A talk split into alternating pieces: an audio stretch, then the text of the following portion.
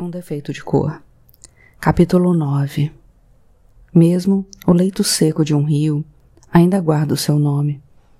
Provérbio africano. A bordo. A viagem durou 26 dias. Saí de São Salvador a 27 de outubro de 1847 e desembarquei em Uidá a 22 de novembro no mesmo local de onde tinha partido 30 anos antes. As situações eram distintas, mas o medo era quase igual. Medo do que ia acontecer comigo dali em diante. É claro que os motivos também eram diferentes, porque naquela volta eu seria a única responsável pelo meu destino. E na partida, tudo dependia daqueles que tinham me capturado. Eu não me lembrava muito bem da África que tinha deixado, portanto, não tinha muitas expectativas em relação ao que encontraria. Ou talvez, na época, tenha pensado isso apenas para me conformar, porque eu não gostei nada do que vi. Nem eu, nem os companheiros de viagem que estavam retornando, como o Acelino e o Fortunato, que se lembravam de um paraíso imagem bem distante da que tínhamos diante de nós. Os dois, que eram irmãos e tinham por volta de sessenta anos, estavam acompanhados do filho do Fortunato, um crioulo de dezenove anos, chamado Vicente. Além dos três homens, tive também a companhia do Juvenal, um ígbo de Ibadã, sua mulher, uma crioula chamada Jacinta, e os três filhos, o Tomé, de quatro anos, a Rosinha, de três anos, e a Ifigênia, de sete meses, a quem todos chamavam de Geninha. Além, é claro, do John, o pai dos seus irmãos. Antes de embarcar, ainda em São Salvador, pensei em desistir, ficar para o casamento da Mariana e me mudar para São Sebastião do Rio de Janeiro com a família da Sinhazinha.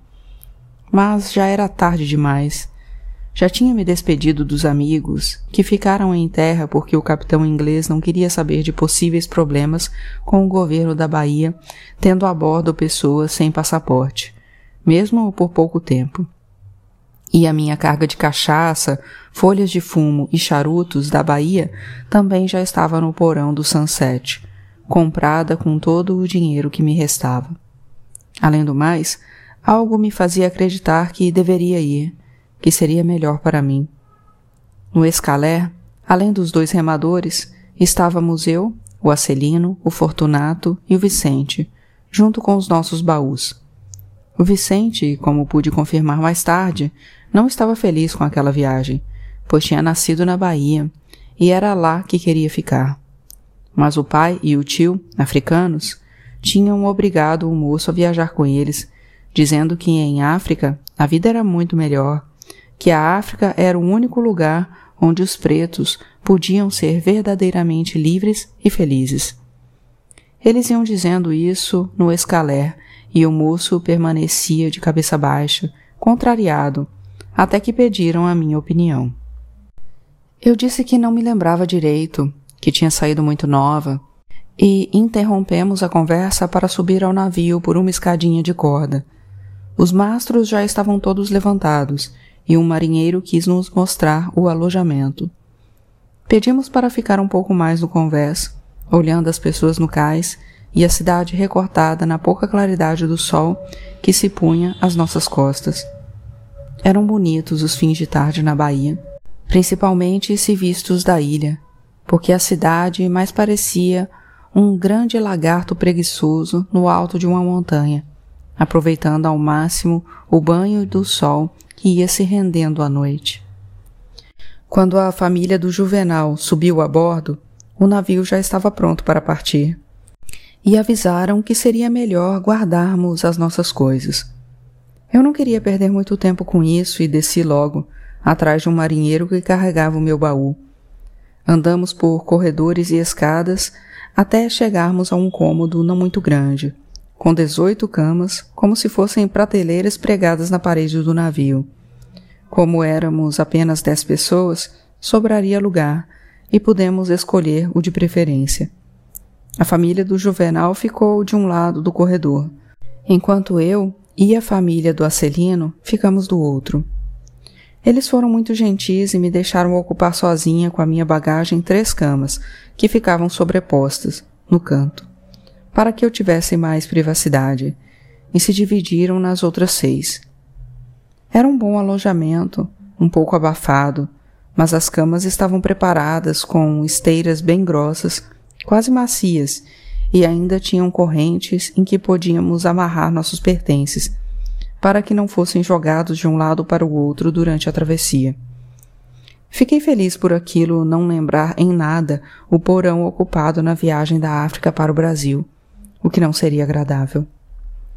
Enquanto estávamos nos ajeitando, sentimos que o navio começou a se mover, e logo em seguida, três apitos anunciaram que estávamos deixando a cidade. Todos nos benzemos, pedindo proteção e bons ventos, para que chegássemos bem e depressa ao nosso destino.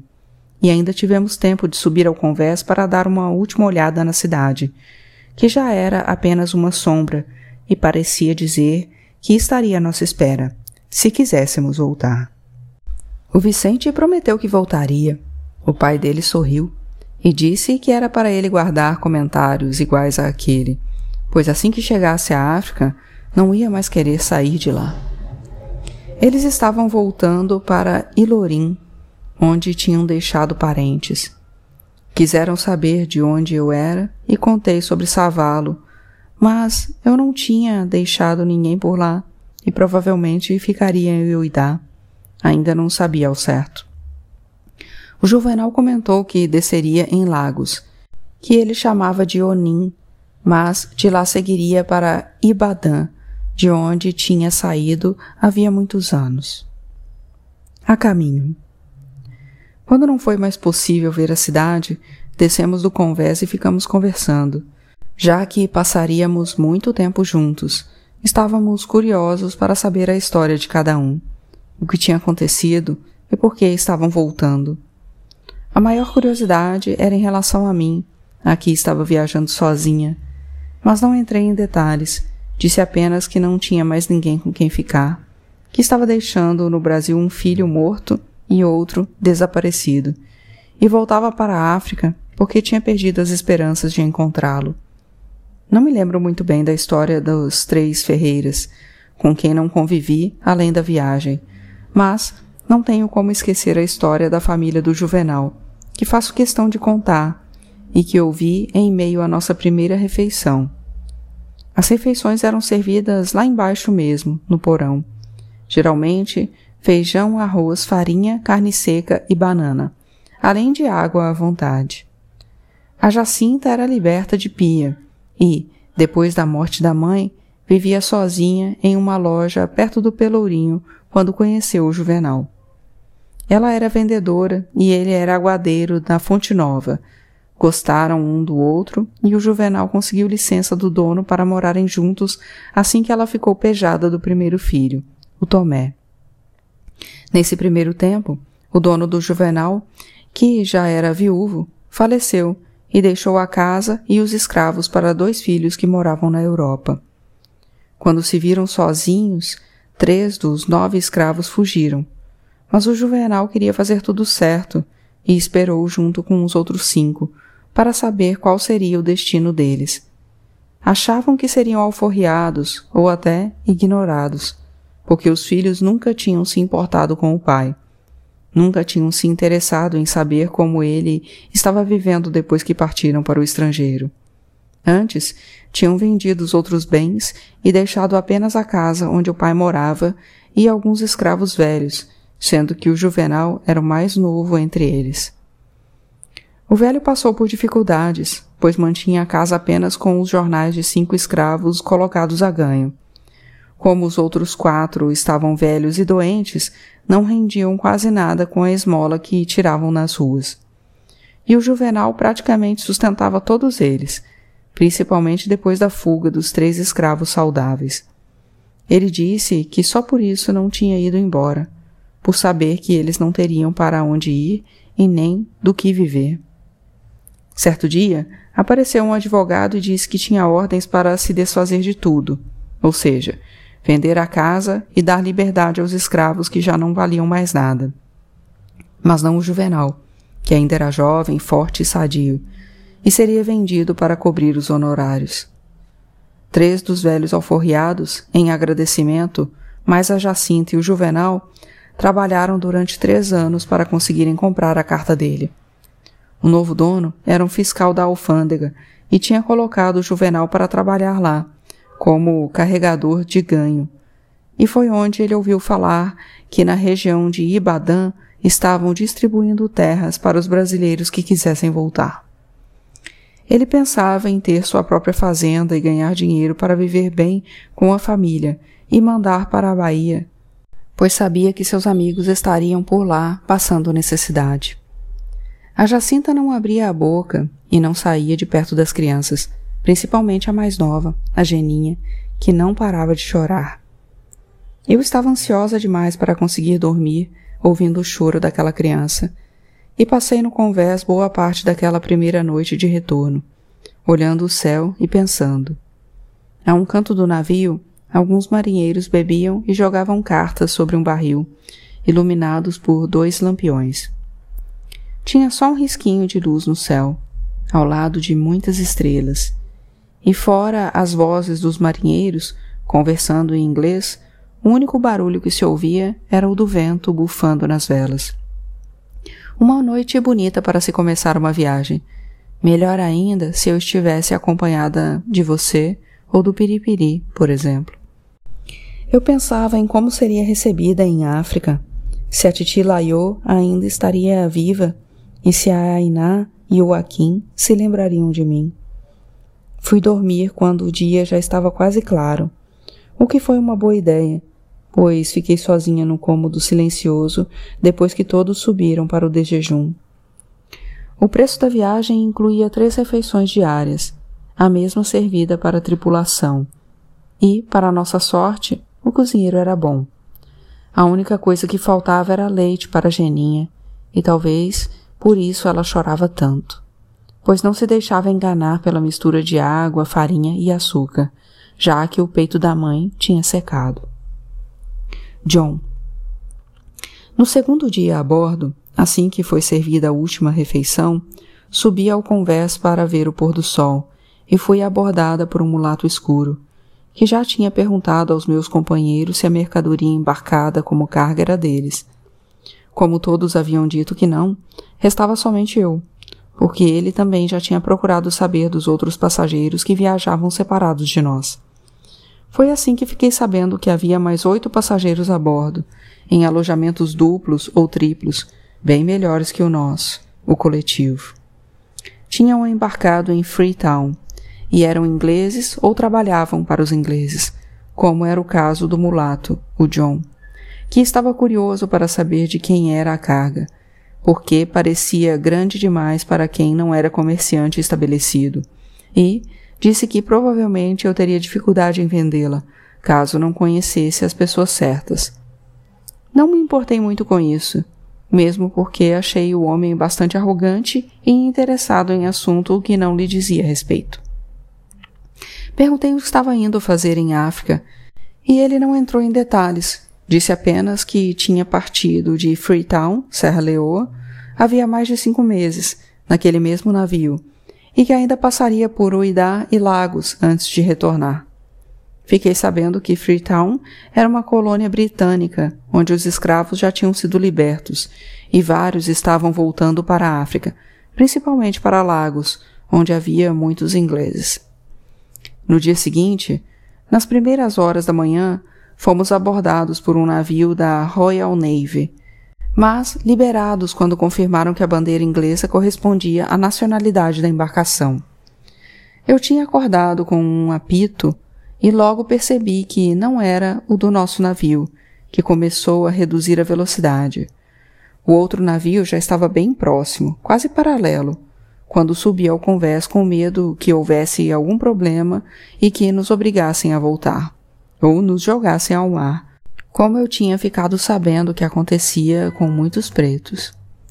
Quando um tumbeiro era perseguido por um navio inglês e percebia que não conseguiria fugir, jogava todos os pretos ao mar para não ser pego em flagrante. Mas correu tudo bem, depois que dois oficiais subiram a bordo, examinaram os papéis mostrados pelo capitão e nos liberaram com um pedido de desculpas. Vi o John conversando com eles de um modo bastante amigável e até se apertaram as mãos na despedida. À noite, ele foi conversar comigo no mesmo local de antes, como se tivéssemos marcado encontro. Eu estava com o Acelino, falando sobre as nossas expectativas em relação à África, e o João apareceu com uma garrafa de vinho e nos ofereceu um copo, que o Acelino recusou, dizendo que nunca tinha posto bebida na boca e que já estava na hora de dormir, nos deixando a sós. Achei bom, porque senão teria que ficar traduzindo a fala de um para o outro, que falavam só o inglês ou só o português. O John disse que o acontecimento da manhã tinha sido uma vistoria de rotina, pois muitos navios saídos da Bahia estavam usando bandeiras de outros países para irem apanhar escravos na África, o que desorientava os cruzadores britânicos, que já tinham muito trabalho vistoriando navios com bandeira brasileira ou portuguesa. Mas, de vez em quando, a Royal Navy dava uma incerta em portadores de bandeira espanhola, francesa ou até mesmo inglesa, e assim já tinham apanhado alguns farsários. Perguntei ao John quem era o Mr. Macaulay, de quem eu tinha ouvido falar com os oficiais, e ele contou que era o homem para quem trabalhava, um inglês estabelecido em Cape Town que ganhava muito dinheiro com o comércio e que havia pouco mais de dez anos acumulava um cargo importante em Freetown, como membro da comissão mista que tratava dos casos de navios apreendidos fazendo o tráfico ilegal.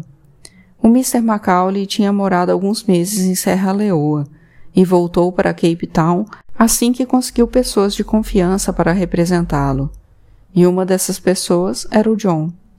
O pai do John foi um escravo que, depois de liberto, conseguiu fazer dinheiro com comércio, e o Mr. Macaulay tinha empregado o John exatamente por isso, porque ele já trabalhava com o pai e conhecia muitos comerciantes e fornecedores locais. Além de ter nascido em Freetown, o que facilitava o contato com os da terra. Outra pessoa que trabalhava com o John era um inglês a quem o Mr. Macaulay tinha passado procuração para representá-lo nos tribunais. E, atuando juntos, os dois empregados faziam excelentes negócios, sendo muito bem remunerados. O John disse que a remuneração era importante, pois muitas pessoas já tinham tentado tirá-los do Mr. Macaulay. Na verdade, aos olhos dos outros, o John não tinha nenhuma ligação com um tribunal sendo apenas um comerciante estabelecido em Freetown, e com sorte e temor para conseguir comprar mercadorias boas e baratas em leilões públicos.